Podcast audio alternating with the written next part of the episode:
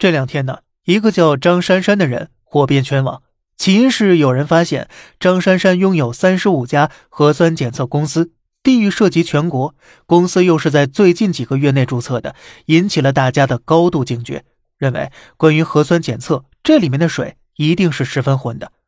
出于好奇呢，通过公开渠道对张珊珊的来历呀稍微了解了一下。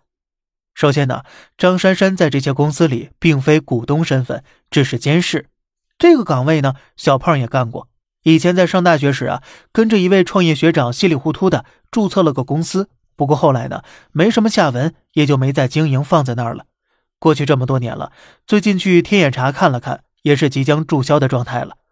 当时注册的时候呢，学长让我做监事，他反复跟我说了很多遍，不用担心，这个对你没有任何影响，就是挂个名儿。你不要多想。这么说吧，监事是注册公司时必须设立的岗位，名义上负责监督大家有没有违法，要求公司报告业务情况。实际上呢，就是个凑数的，应付下注册流程罢了。也就是说呢，张珊珊压根并不重要，重要的是这些公司的股东是谁。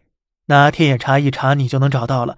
最大股东是深圳市和子基因有限公司，这家公司实际控制人名叫张和子。而股东巴影跟张和子同校，毕业后成为夫妻。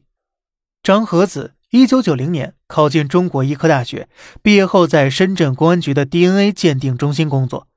二零零零年下海成立红石装饰公司做装修生意，兼职房屋中介。其妻子巴影也是这家公司股东，两人在二零一八年退出该公司。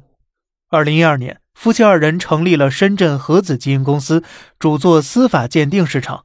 张和子占股百分之六十四点七，巴影占股百分之十二点一。核子基因发展的十分迅速。二零一七年末，张和子接受《超越》节目采访时称：“啊，全国已有四十四家子公司，二十九家实验室，公司总部设在深圳南山智远。